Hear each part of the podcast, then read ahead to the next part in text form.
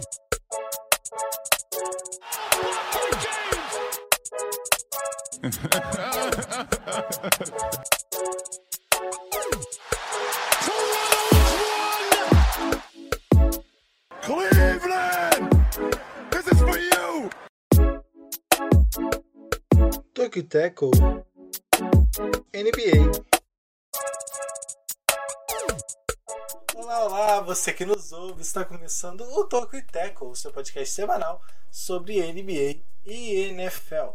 Seja muito bem-vindo ao nosso 57 episódio. Sou o Rua Grinks, estudante de jornalismo, e junto comigo está ele diretamente de Santa Maria, Jonas. Como vai, Jonas? Tudo bem? Tudo bem, Juan? Tudo bem, caros ouvintes? Espero que estejam todos muito bem. Também um abraço carinhoso ao nosso querido grandíssimo Jonathan Mumba. E, cara, vou muito bem sim, senhores. E é isso, né? A gente continua estudante de jornalismo por tempo indefinido, né? Alguns mais, alguns menos. Oficialmente no último semestre do nosso curso, chegando no nosso TCC, mas com muita alegria, continuando para mais um episódio do Tocuiteco nesta semana. É isso. E completando nosso trio agora completo, né? Depois de uma semana de duplas. Para quem ouviu os episódios da semana passada soube que o nosso time estava incompleto nos dois episódios, completando ele o sumido Jonathan. Como vai, Jonathan? Tudo bem, Juan? Como assim sumido, cara? Não, eu, eu não sumi, não me, apenas me ausentei. Mas é muito bom, concordo contigo, realmente ter a, a tríade, né, o trio completo, porque é, é diferenciado, é que nem os times da NBA. Tem as grandes duplas, mas também o Big Trio toda vez que tivemos um grande trio, deu certo, né? O time foi campeão, então é sempre melhor ter um grande trio. Mas vamos lá, então, também um abraço à nossa audiência. É, vamos falar sobre ela, né? A grande final da NBA, não tem como não falar disso nessa semana. Pois é, e antes de mais nada, fica a dica para vocês, caros ouvintes. A ideia do Tocuiteco é trazer os principais destaques do basquete e do futebol americano da terra do Van Halen, ou da Van Halen, né, da banda Van Halen, uma singela homenagem ao Ed, né, que nos deixou no último dia 6 né, desse mês de outubro, devido a complicações no, de um câncer na garganta. Né? Ele que lutava há bastante tempo contra este câncer, já teve um câncer no início da, do, dos anos 2000 também na língua, depois este na, na garganta, enfim. Mas, então esse tributo, essa homenagem é um dos maiores guitarristas aí de, de todos os tempos, com certeza, e uma das bandas icônicas do rock desde 1972, né? Então, é, a nossa homenagem do Tutor Tackle a Van Halen, especificamente ao Ed, que morreu. E você pode acompanhar o Tokuiteco também lá no medium.com.br Tokuiteco. Os nossos textos estão disponíveis lá, né? É, alguns há mais tempo, outros mais recentes, mas lá sempre a gente tenta colocar coisas atemporais para você curtir quando quiser.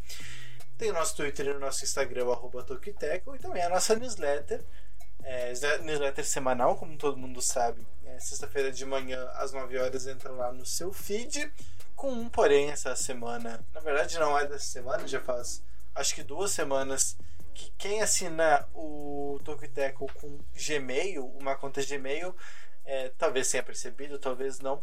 É, a nossa newsletter está entrando sim, só que ela não está entrando no feed principal. Isso acontece porque é uma atualização nova do Gmail que eles estão mais rigorosos é, com spam, com, com e-mails que, entre aspas, importam mais, né? Que eles colocam mais pessoais. Então, a nossa newsletter está entrando na barra de promoções. Então, não é que a gente não está mandando, a gente ainda está mandando, só que o Gmail ele não está direcionando mais para o feed principal. Mas está entrando lá nas promoções, a gente tentou resolver é, tentou fazer algumas alterações que pudessem dar conta. A gente tentou até mudar de plataforma aí para algum outro hospedeiro. Nenhum deles funcionou, então a gente vai manter lá no Substack.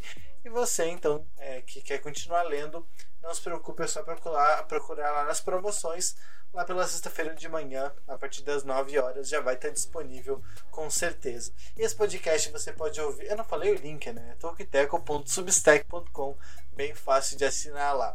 E esse podcast você pode ouvir no Spotify, na Apple Podcasts, no Stitcher, no Google Podcast, em todas as demais principais plataformas de podcast. E também, claro, temos o nosso formulário que está na descrição desse podcast e na bio no Instagram e no Twitter. Você pode, você pode e deve responder nosso questionário, porque além de tudo, nós somos um projeto de TCC, por enquanto, enquanto a gente não apresenta um projeto, depois o Tokiteco vai continuar, mas aí não com caráter experimental, digamos assim. Então, se você quer ajudar na nossa pesquisa, nos nossos resultados, nos nossos aprimoramentos, é bem simples lá. É só entrar e dar o seu feedback, que com certeza é sempre muito importante para a gente. Isso aí. E os destaques da edição deste podcast aqui, é, como eu já adiantei antes na apresentação, vamos falar sobre a final da NBA, The Finals, é, onde o Lakers está muito próximo, podemos dizer assim, com uma mão na taça já. A equipe lidera a série então por 3 a 1 sobre o Miami Heat. Ainda há uma esperança lá em Miami, mas claro que o favoritismo todo está para a equipe de Los Angeles. Vamos falar sobre o último jogo, também já tentando prever o jogo 5, que pode ser o derradeiro ou não. E claro também, se sobrar um tempo, a gente vai falar sobre a troca dos treinadores a dança dos técnicos, a versão americana, a versão da NBA, da dança dos famosos, que também começou mês passado, não que acompanhe, mas só fazendo um paralelo, então, a dança dos técnicos na NBA.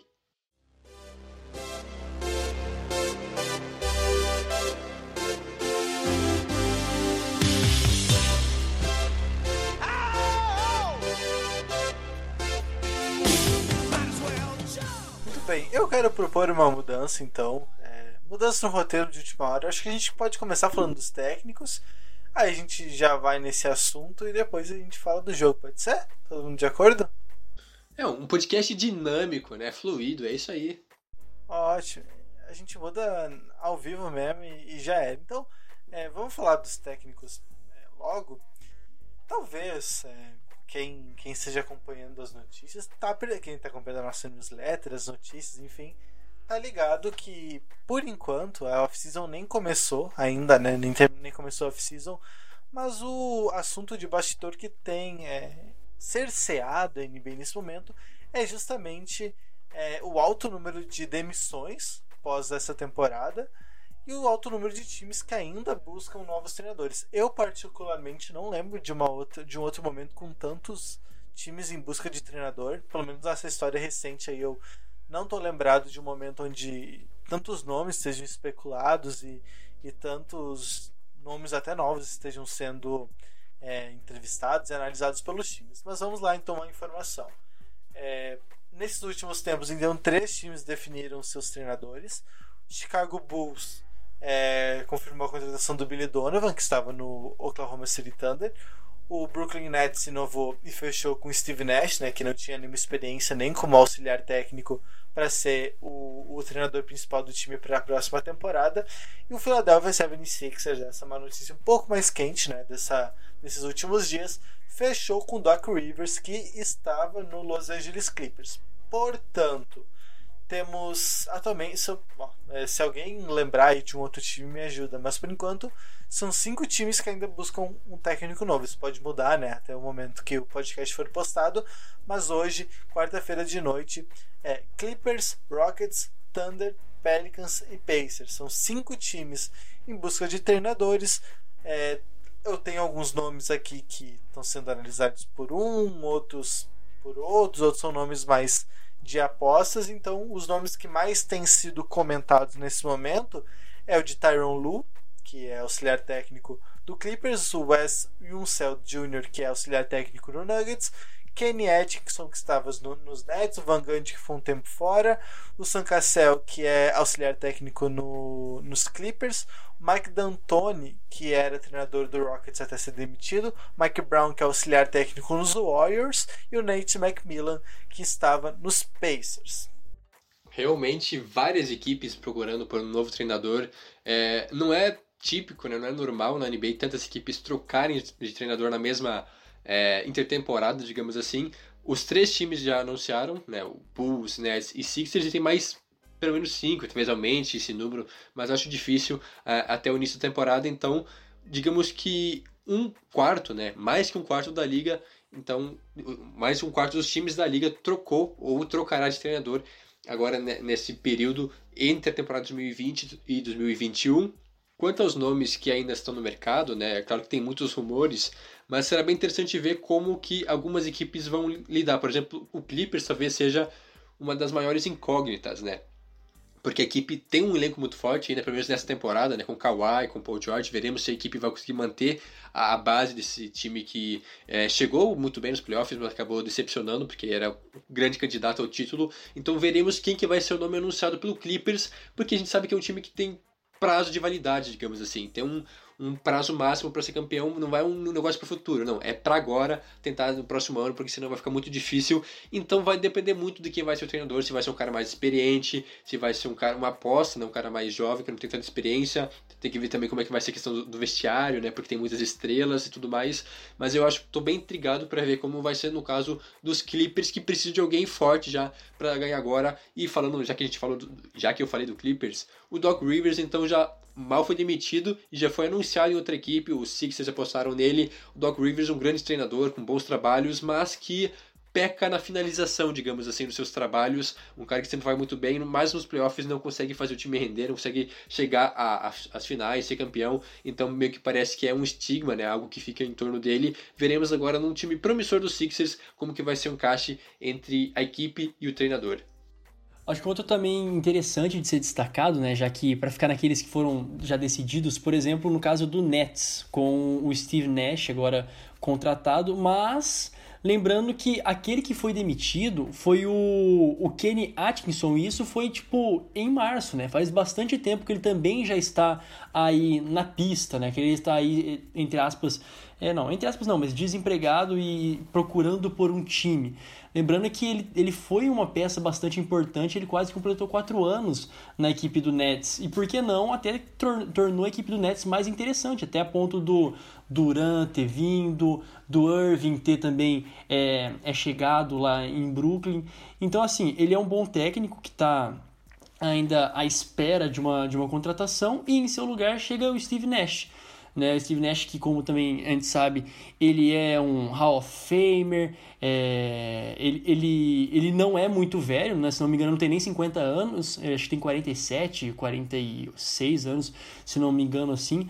Então, também é um bom, é um bom treinador. E, e eu acho que também, se não me foge, ele vai ser o 23 técnico né, da história da equipe. Só um dado aí um pouco é, é um dado que não vai, não vai acrescentar muito na, na tua vida, caro ouvinte, mas de qualquer forma é, é, é bom fazer esse paralelo de quem já está certo, né? que no caso é o Nets e, e também a equipe do Seven Sixers. Né? É, você vê no. Deixa eu pegar aqui só certinho. É, é engraçado, né? Tu falou que foi o vigésimo quanto do, do Nets? Vigésimo sétimo?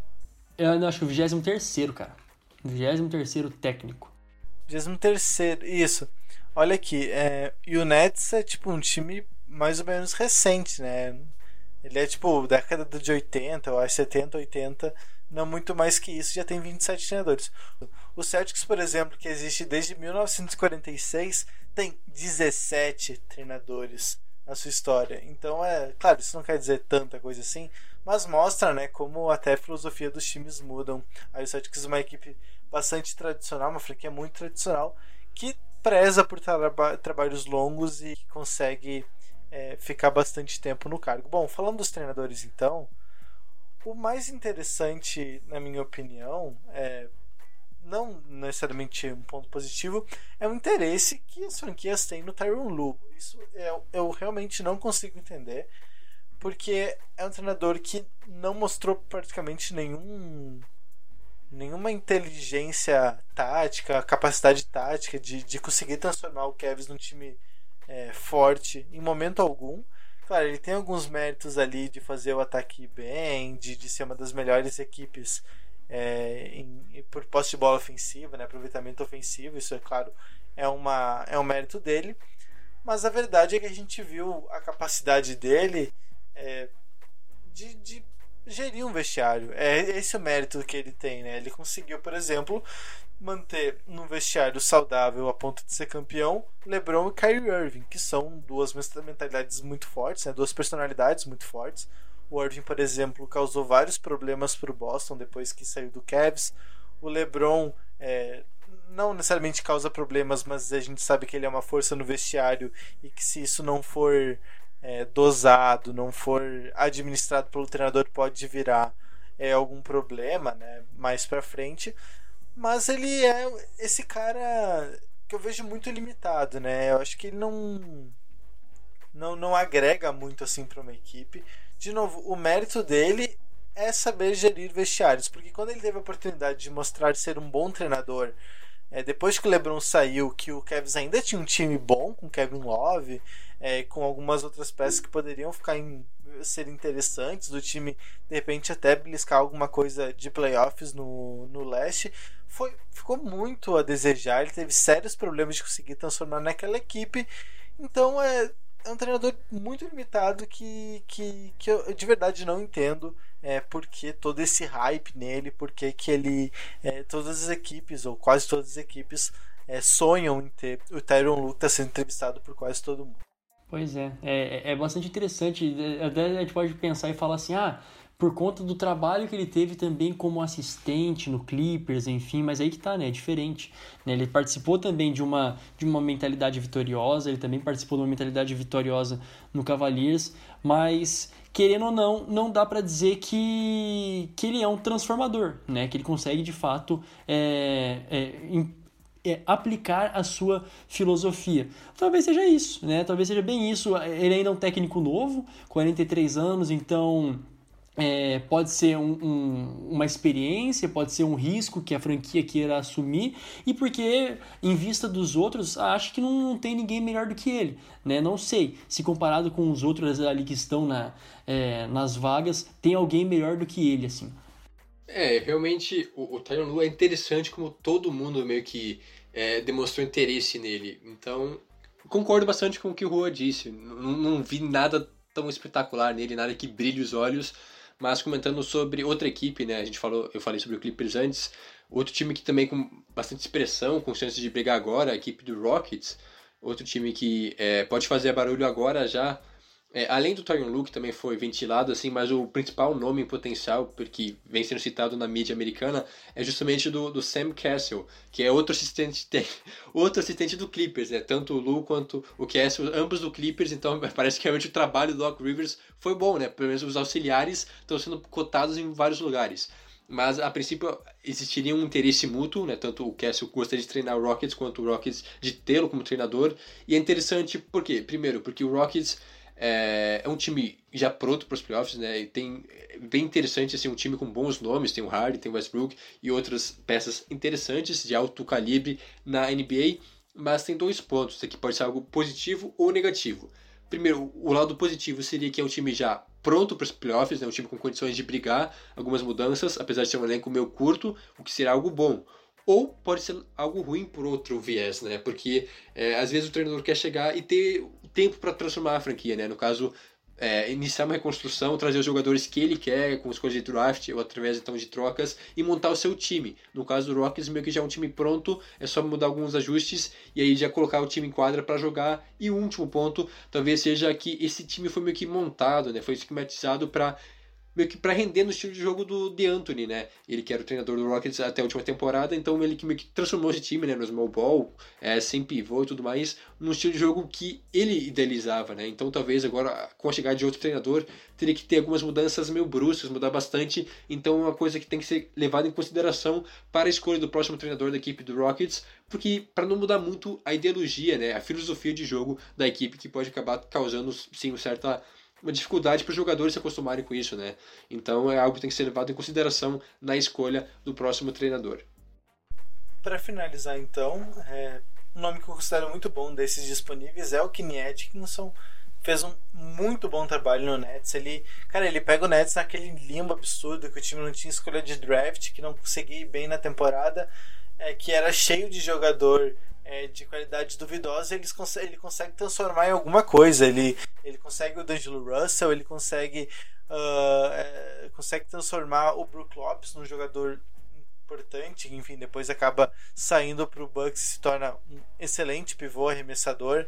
É, então ele, o Caris LeVert também, o Joe Harris, ele consegue achar esses esses valores meio que do nada, assim, o D'Angelo Russell tinha ido pro Lakers e não tinha rendido, então ele conseguiu tirar o máximo de muitos jogadores e transformou, com certeza, o Nets numa equipe muito interessante que chega nos playoffs aí com muita frequência.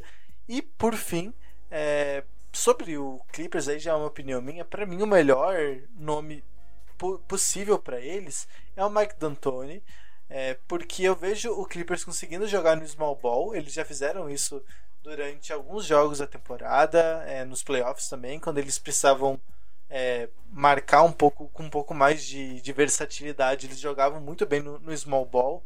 E nem era um small ball assim tão absurdo, às vezes era é, o Marcus Morris de, de pivô, às vezes era o, o Montrezl Harrell também, que ele consegue jogar no small ball sendo pivô. Então, eles têm essa capacidade de jogar baixo. E eu acredito que o, o D'Antoni pode fazer um bom trabalho por lá. Por fim, o, o Rockets já falou que vai continuar jogando no small ball, né? Eles têm um elenco para isso, então o próximo treinador que chegar seja é, nem lembro mais quem é está sendo especulado no, no Rockets, que é tanto nome, mas seja quem, quem for, vai ter que se adaptar a essa realidade do small ball e conseguir usar é, coisas novas e tirar um pouco mais de valor desse estilo de jogo. Muito bem, então, é, chegando 20 minutos de podcast, mais ou menos, é um pouquinho mais de 20 minutos aqui no que eu tenho. Uh, vamos falar dos das finais da NBA, né? Com certeza não tem como fugir disso. É o que está sendo falado é, por onde você passa, por onde você pesquisa NBA, é a pauta principal e não deveria ser menos do que isso.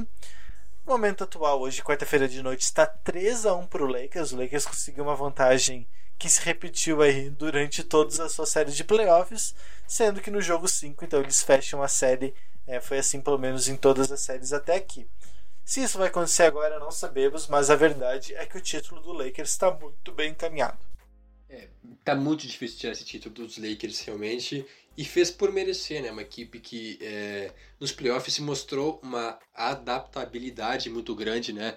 Aos adversários, conseguindo neutralizar é, os pontos fortes e explorar bem as fraquezas dos, dos, de outros adversários. E até eu acho que teve certa facilidade, né? Enfrentando as equipes no Oeste, né? Tanto o Nuggets na final, quanto antes disso, é, contra os Blazers logo na primeira fase. Então, o Lakers sempre foi muito superior aos adversários e agora na final, creio ou não, também tem, vem sendo assim. Claro que o Heat vem sofrendo com problemas de lesões e outras questões a mais, mas isso não tira os méritos da equipe de Los Angeles que vem sendo sim dominante no seu estilo de jogo, vem contando com o Anthony Davis é, inspiradíssimo, né, sendo talvez até ofensivamente, na questão de pontuações decisivas, mais importante que o próprio LeBron James. É, ele está muito quente, né? A bola vem nele e ele mata. Claro que o LeBron James é absurdo o que ele vem fazendo também é, nos dois lados da quadra, pontuando, mas também ajudando muito na defesa, dando assistências. Então, é, esse duo realmente, é, muita gente vem comentando sobre isso e eu sou um que acaba concordando com que talvez o Anthony Davis seja o melhor complemento que o LeBron James já teve na vida dele na NBA, porque realmente teve um ótimo encaixe e acaba que ambos se potencializam, né, um, um ao outro, então a, ajudou bastante esse estilo de jogo e realmente o Lakers agora uma vitória. É, a gente vai falar mais pra frente né, sobre o jogo 4, mas de fato Anthony Davis foi incrível é, com aquele toco já na reta final para meio que cravar a vitória sobre o Heat e aí sim com 3 a 1 no placar. É, acho difícil o Lakers sofrer a virada. Pois é, o, o que mais fica claro para mim é justamente a questão de o, é, a, essa última vitória tal do jogo 4 após a derrota que eles tiveram pro, pro um hit que basicamente o Jimmy Butler, quer dizer, basicamente não, ele jogou sem o Dredge, que jogou sem o Adebayo, o hit conseguiu vencer né, conseguiu vencer ali, poderia ter parecido um choque, mas aí não, quando volta o Adebayo, que teoricamente poderia ser a, a, a chavinha, né, a virada pro, pro Heat empatar a série, o Lakers sobra mais uma vez. Né? De novo, aquela coisa que a gente destacava sobre o setor é, defensivo, o Lakers sobrou, né? sobrou com o Tony Davis, sobrou também com outras, é, com outras peças importantes, e até nessa, nessa sobra que eu digo, se permitiu arriscar e errar. Teve momentos em que o, que o, Le, que o LeBron James é, arriscou, talvez quando não deveria, se precipitou em seus lances. Outros jogadores também erraram bastante é, lances na, no jogo 4 e mesmo assim sobraram. Mesmo assim conseguiram pressionar muito bem, tiraram assim, todas as chances do Jimmy Butler crescer. Era muito pressionado, todos os chutes eram contestados basicamente. Então foi isso, essa adaptabilidade que a gente destaca, somado a essa capacidade do LeBron James conseguir incendiar mesmo o, cada jogador do, do, do, time dele, né? Essa presença que incendeia de fato cada um do, do, do seu time é, tem feito ó, o Lakers sobrar e desequilibrar dentro dessa série. Isso, o... pois é, o Lakers jogando assim, ele ofensivamente ele não enche os olhos, né? Nem, nem o Heat, nem o Lakers. Talvez o Heat até um pouco mais que o Lakers. Mas é que a defesa é muito forte, né? Eu sempre bato nessa tecla do que como a defesa do Lakers sem jogado é algo absurdo. O time é montado para se defender muito bem, tanto é que a base do ataque do Lakers é o contra-ataque. O contra-ataque nada mais é do que a defesa alimentando o ataque, né? gerando turnovers, gerando uh, arremessos que não caem eventualmente, que, que dão bico de aro, enfim. É muito rebote. Tanto é que, que o, o, o Hit abdicou né, do, dos rebotes ofensivos. Se for pegar as últimas estatísticas aí de rebotes ofensivos nos últimos dois jogos, o Lakers dominou muito assim. E Claro, tem o mérito do Lakers de ser muito. ter um rebote ofensivo muito forte, né? Seja com quem for. Mas também porque o Heat tem abdicado de buscar essa bola, porque sabe que é, tentar pegar o rebote e acabar é, perdendo ele para o LeBron, para o Anthony Davis, é certeza de contra-ataque muito rápido que, que é, invariavelmente é fatal. Então é uma estratégia do Heat, né? Tentar é, sempre assim que ocorre o arremesso já retornar para a quadra defensiva para evitar o, o contra-ataque. Tanto é que teve uma, uma cena bastante engraçada no arremesso. Eu confesso que eu, eu, eu, percebi isso só em um lance livre, em outros eu não, é, não vi, ou enfim, deixei passar. É, que assim que o Jimmy Butler estava cobrando arremesso, na hora que ele a bola saiu da mão dele, o pessoal nem viu se ia cair, isso ia cair já saiu todo mundo correndo para trás. Saiu o Duncan Robinson e o, e o Adebayo, eu acho, os dois, é direto, né? Eles nem tentaram buscar, caso a bola não caísse, enfim, já tentaram voltar correndo para a quadra para evitar justamente esse contra-ataque rápido do Lakers. É uma estratégia, né? Tem os prós e contras, mas eu acho que funcionou. É, o rebote ofensivo não é tudo num jogo de basquete, ele é muito importante, mas ele não é tudo e antes é, ceder rebotes defensivos fáceis do que é, tomar é, enterrado em contra-ataque, tomar é, cesta fácil. Então é uma estratégia do, do Hit. Acredito que eles estão fazendo o possível. Não tem nada assim que a gente pode olhar no Hit, não. É por isso que eles estão perdendo. Eles estão perdendo porque simplesmente são inferiores. Né? O, o Lakers é de fato melhor. É, vive um momento muito bom, confiança muito alta. Tem fatores também externos aí que influenciam bastante também. Time entrosado, enfim, que sabe que está pronto para ser campeão. E o Heat tem suas deficiências, a gente já falou disso aqui. Eles têm.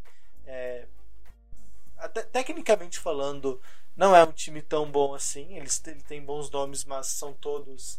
É, tirando o Jimmy Butler, todos em ascensão, talvez. Ali, Dragic também, que já é mais consolidado, mas o Adebayo está em ascensão, o Hero está em ascensão, Kendrick Nunn está em ascensão, o Duncan Robinson está em ascensão. Então, são todas estrelas ascendentes ainda, né? Então, eles vão acertar, vão errar. E o Lakers, como time pronto que é, com as estrelas que tem, é, é franca, franco favorito, sempre foi desde o começo. Embora o Heat tenha, fazido, tenha feito boas partidas e com certeza vai vender caro todos os jogos que restarem na série os dois times são muito bons na defesa, né? São melhores na defesa do que no ataque. Não quer dizer que não sejam bons atacando, mas são ainda melhores se defendendo. E como já diria o filósofo, né? Não sei quem disse isso, mas a melhor defesa é o ataque. Ou agora invertendo, o melhor ataque é a defesa. Nesse caso, pelo menos, é o que o Lakers tem vem, vem fazendo mas falando sobre o Hit, né, é muito bom o que o Juan destacou, é, porque eu vejo que o, o, o Hit tem, talvez a sua maior estrela seja o Butler realmente, mas nem mesmo o Butler é um cara completo assim, um cara que seja bom em tudo, mas é um cara que acaba se sobressaindo tecnicamente e no geral. Mas é interessante realmente porque são jogadores ainda jovens, promissores, que têm muito a evoluir, mas nenhum deles é, é completo, até mesmo assim, é soberano, né? muito superior em alguma estatística, seja em rebote, seja em bolas de três. Então, um time com bons jogadores em todas a, as estatísticas, digamos assim, mas que também não é nada de, sim, os melhores, né? Assim, muito superiores aos demais nessa questão aí. Então, eu acho que isso acaba meio que prejudicando o Heat, porque eu, eu vejo a equipe como não é nenhuma novidade, né? Todo mundo vê o Heat como um time pro futuro, por ser um time muito jovem ainda. Então talvez meio que seja essa lógica, né? O Lakers é um time já para agora, né? Mais pronto para vencer, enquanto que o Heat chegou lá, não desmerecendo, obviamente mereceu e muito chegar na final da NBA. Mas é aquela questão, né? A gente fez o que pôde, a gente chegou lá, é, demos o nosso melhor, e realmente eu acho que esse é o melhor do Heat hoje meio que alcançou o, lim o, limite, assim, a gente pode perceber no jogo 3, quando o, o, Butler fez o jogo da vida dele, né, a gente comentava no grupo também, é, do Tokiteco, o, o também foi outro que jogou demais esse jogo, mas a gente percebeu que aquele era o limite, que não dava pra fazer aquilo toda semana, porque era algo desumano praticamente para os jogadores chegar a, a, aquela forma física, né, aquela contribuição para o time naquele nível, todos os, os, jogos não era algo possível, então eu acho que realmente é uma limitação que, os hit, que o Heat tem, que acaba meio que sendo o ponto fraco hoje. E o Lakers percebeu isso, explorou muito bem nesses jogos, nos quatro jogos até agora, e tende a fazer isso no jogo 5 para já liquidar a série, a não ser que o Heat, novamente, é, com um grande trabalho do Eric Spolstra, consiga inventar algo, né, crie algo do nada para a equipe novamente conseguir vencer como foi no jogo 3, mas eu acho que é realmente isso, né, o Heat chegou ao seu ápice nesse momento, ao seu limite, enquanto que o Lakers é sim superior é, em boa parte dos jogos, a gente percebeu isso, o Lakers quando quer consegue ser muito dominante. Pois é, e aí que tá, né? Quando a gente fala que o, o título já é certo pro Lakers, não é uma questão de querer zicar, né? Não é uma questão de querer. É porque assim, a gente. A situação do atual cenário é esse: 3-1. Mesmo que a, a equipe do, do Heat vença, eu acho muito possível, tá? Que vença o próximo jogo, que acabe sendo um 3-2, ainda assim o, o Lakers teoricamente teria mais duas chances de fechar. E aqui que tá, né? Essa, essa capacidade do Lakers ainda tem essa possibilidade de queimar e se adaptar àquilo que o Heat estiver apresentando. Então, sobra, sobra sim. E foi, eu acho, muito propício. Também me sinto contemplado por aquilo que o Jonathan disse, nesse sentido de que o Heat talvez tenha dado o máximo, né? talvez tenha chegado ao máximo. E ok, né? Não é, não é ruim, na verdade, esse máximo é muito bom. Né? Dá para se dizer que esse máximo é muito bom com as peças que se, é, com as peças que foram dispostas. Eu gostei muito de ter visto na última semana também é, o comportamento do, do Jimmy Butler como líder para a equipe do, do Heat, né? quando ele perguntado, enfim, é, sobre se, se já teria abandonado ou não a série. Óbvio, nenhum jogador abandona, né? nenhum profissional abandona, mas ele dizendo que ele é, não gostaria de estar na guerra, né, entre aspas, com outro time senão esse o que ele tá. Né? Então é, é, um time que encontrou uma, um, um, modo de ser muito, muito bacana e que eu espero de fato que se mantenha para as outras temporadas. Né? Não estou de decretando que perdeu ou não é, essa final, mas chegou a um estilo de jogo muito, muito bacana mesmo. E agora o meu último destaque, né? meu rápido destaque mais uma vez né, aquilo, aquilo que circulou na, na, na, internet da mensagem que o LeBron James mandou para a equipe antes desse jogo, né? Tipo uma, uma intimação, tem que vencer, né? A gente must win, temos que vencer essa partida. Né, nessa, nesse sentido de não deixar o, o, o fogo apagar. É, o, o, Lakers também respeita muito o Heat, sabe da, do, do risco que é jogar contra essa equipe, contra uma equipe tão bem defensivamente. Então, a gente pode ainda ser muito mais, pode ser surpreso ainda, surpreendido, perdão, nesse próximo jogo. Ainda assim, não vejo como sendo suficiente para o título ir para o Miami. É, e a gente vê que o Heat está tentando, né? Tá, tá fazendo ajustes, por exemplo, o jogo 2. Até o jogo 2 eles usavam muito a zona, aí o Lakers é, começou a, a entender como, como castigar e realmente castigou muito, né? Eles usavam aquele jogador no meio da área entre as duas linhas para ficar distribuindo o passe e dali é, o ritmo totalmente se perdeu defensivamente, não conseguiu é, nem, nem chegar perto do Lakers né, na defesa. Inclusive no jogo 2 também o, o, Butler teve um jogo muito bom. Se eu não me engano, ele chegou a passar de 40 pontos ou, ou algo assim. Mas ele fez uma partida muito boa também no segundo jogo, que é uma partida que quando individualmente um jogador joga assim, né, em mais todo um contexto em torno, é esperado que ganhe o jogo. E não ganhou. Isso não acontece é por causa da defesa. Então, a defesa zona não está funcionando, então vamos voltar para o mano a mano, né? A defesa homem a homem. E aí sim, a partir do jogo 3 e do jogo 4, a defesa mano a mano voltou. Eles começaram é, a dobrar no LeBron, né? Uma outra maneira de dobrar no LeBron, é, fazendo aquele aquele box para que ele não consiga infiltrar.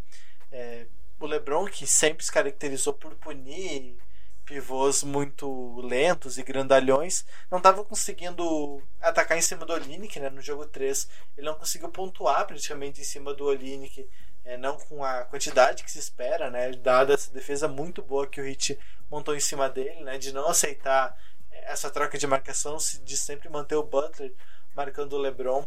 Também no jogo 3 é importante ressaltar que o Anthony Davis esteve muito mal, ele teve problema de falta logo no começo, então ele teve minutos reduzidos e, e nos momentos que ele participou também não foi tão bem assim, né? Daí já entra confiança, já entra ritmo de jogo, tudo isso faz parte. Então, é, ter o Anthony Davis jogando bem, né, como ele jogou no jogo 1, 2 e 4, também é, é um sinal, né? Quando ele jogou bem, o Lakers venceu. Então, tá sendo esse ponto de desequilíbrio. O LeBron sempre vai pontuar bem, sempre vai jogar bem. E o Anthony Davis também, sendo esse segundo jogador do Lakers, né, a segunda peça ofensiva, ele vai também ser muito importante. Ele que vai ditar o jogo do Lakers. Se a coisa tá dando certo, se não vai dar certo, se vão vencer ou se não vão vencer. O Anthony Davis está se tornando esse cara. E tu ter nesse cara, nesse jogador, na qualidade que tu tem como ponto de desequilíbrio, é é um ponto muito positivo porque dificilmente o, o Davis vai decepcionar e é por isso que o Lakers é tão favorito assim. O Eric Spoelstra é um gênio, é um excelente treinador, provavelmente o melhor treinador da, da NBA é, atualmente, junto com o Nick Nurse ali talvez.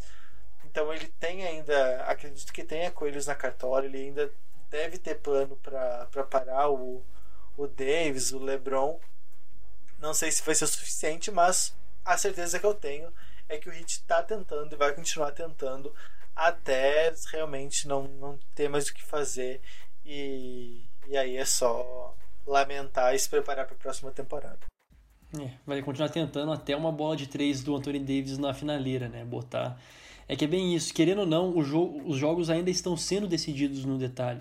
Né? A gente percebe que tem muitos momentos da partida em que o, o, o placar está aparelho sim, né? Coisa ali decidida no detalhe, aí por um minuto de desatenção, são dois ataques seguidos que entram, depois são cinco bolas de vantagem, cinco pontos de vantagem que entram pro para a equipe do Lakers, são os rebotes que vão dando certo, as roubadas de bola, né, que foi o diferencial na minha visão desse último jogo, as roubadas de bola da equipe do Lakers. E aí quando vê em questão de dois minutos já abriu uma vantagem que daí o, o Heat já não tem mais perna para nem perna e nem tempo, né? Principalmente nem tempo, que tudo isso acontecendo na finaleira dos jogos, né? Não sei se tem mais alguma coisa para falar sobre a parte tática dos jogos, mas eu gostaria de trazer algumas estatísticas, alguns números históricos, né? É, porque é bem interessante a gente se basear nisso daí. Essa é a 36 vez que uma equipe abre a vantagem de 3 a 1 nas finais da NBA. Das outras 35 vezes, é, o time que tinha liderança foi campeão 34 vezes, ou seja, temos apenas uma única exceção, como todos sabem, o Cleveland Cavaliers de 2016, justamente o Cavaliers do LeBron James, foi o único time a conseguir virar uma série então de 3 a 1 nas outras 34 vezes a equipe que tinha liderança foi campeã. E uma última informação também, em situações de 3 a 1 nas finais, a série terminou no jogo 5 em mais da metade das vezes, né? em 51% das vezes, ou seja, 18 vezes, então a série terminou no jogo 5. É, em 14 ocorrências, então foi no jogo 6 e em apenas é, 3 vezes foi até o jogo 7, né? Então aqui conseguiu forçar um jogo 7, então mais provável que a série já termine agora no jogo 5, pelo menos historicamente é isso que acontece. É aquilo que eu falava, né? A respeito da que o, que o Lakers ainda tem muito para queimar, né? Não importa o que o Heat apresentar, eles vão ter mais duas chances, teoricamente, de vencer, né? É, o Heat não pode errar mais, né? Eles não, não podem se dar o luxo de ter uma partida ruim, é, seja nem no ataque nem na defesa, enquanto o Lakers ainda é, pode errar aqui e depois ver o VT do jogo, ver os lances, entender o que aconteceu de errado, ter um novo plano. Se der errado de novo, ainda vai ter o jogo 7. Então o Lakers é, vai ter muita oportunidade de vencer e são pelo menos mais três jogos aí que o Lakers tá, fica a uma vitória de ser campeão. Então, é, ainda há possibilidade. É, pelo menos não, né? No máximo mais três jogos. Isso, isso, verdade. Perfeito, perfeito. No máximo três jogos. É, então eles estão com a mão na taça, né? Querendo ou não, é, essa é a verdade. É muito difícil a vida do Hit. Não vamos dizer que o Hit não tem chance, porque Vai que, né? Vai que, sei lá, vai que dá um negócio aí, o, o Direct consegue voltar e destrói tudo. É, já, já passou da, das 11h30, então acho que já posso falar, o horário me permite. Seria muito louco se o Heat conseguisse é, vencer e virar em cima do, do Lakers. Em off, né? O edit aqui do, do, do locutor. Espero que aconteça. Não digo quem. Seria muito louco, né? Acho que para a história da temporada, né? A maneira que foi ter um campeão dessa maneira ia ser animal, ia ser um dos negócios mais impressionantes. Inclusive o Cavs, né? Esse time que virou 3 a 1 tem um podcast aí, o Tokiteco. A gente fez um. gravou um especial sobre aquele Cavs. Convidamos o pessoal do, do Cavs Brasil. Então, é, quem, quem quer relembrar, quem quer ver como é que foi, de repente não acompanhava a NBA naquela época, tá lá, é só procurar no nosso feed no, no, no, no Spotify, no, no, no Anchor, na verdade, ali, né? Onde você quiser vai estar disponível ali, é só ouvir. Que o episódio ficou bem legal também, eu recomendo. Mais alguma consideração, amigos? Cara, aguardemos. Eu acho que é isso aí mesmo, cara. Que loucura. É, a gente volta na próxima semana, talvez. Talvez para falar do campeão. Se o Hit vencer na sexta-feira, com certeza, na verdade. É, porque o jogo 7, né? Se for pro jogo 7, é na terça-feira. É verdade. Talvez façamos um react, né? Imagina gravar um podcast enquanto a final acontece. Ah, já era agora, né? Mas seria uma boa ideia, realmente. Ei, é, zicamos. Fazer uma live e a live vai ser o podcast. Então, o jogo 5 é na sexta, dia 9. O jogo 6 seria no domingo, dia 11. E daí sim, o jogo 7 na terça-feira 13. Terça-feira 13, olha só, tudo pode acontecer. tudo pode acontecer. Muito bem, então. é, vamos encerrando aqui. Deixa eu pegar o roteirinho. Aqui, rapaz. O Tokiteco vai ficando por aqui. Não esqueça de seguir a gente lá no Twitter e no Instagram, no arroba de acompanhar o nosso site no medium.com.br Tokiteco. Assine também a nossa newsletter tokiteco.substack.com e também ouvir o nosso podcast semanal sobre NFL. Siga os nossos perfis pessoais, o meu é arroba no Twitter e no Instagram, e o seu, Jonas? Arroba Jonas Faria no Instagram, Jonas Faria underline no Twitter. E o Jonathan? Arroba Jonathan Momba. E agora, dando aquela desaceleradinha para não tomar corneta por eu ter acelerado no final do podcast. Muito obrigado a quem nos acompanhou até aqui. A gente volta na próxima semana com mais um episódio do Toco e Teco NBA. Tchau, tchau.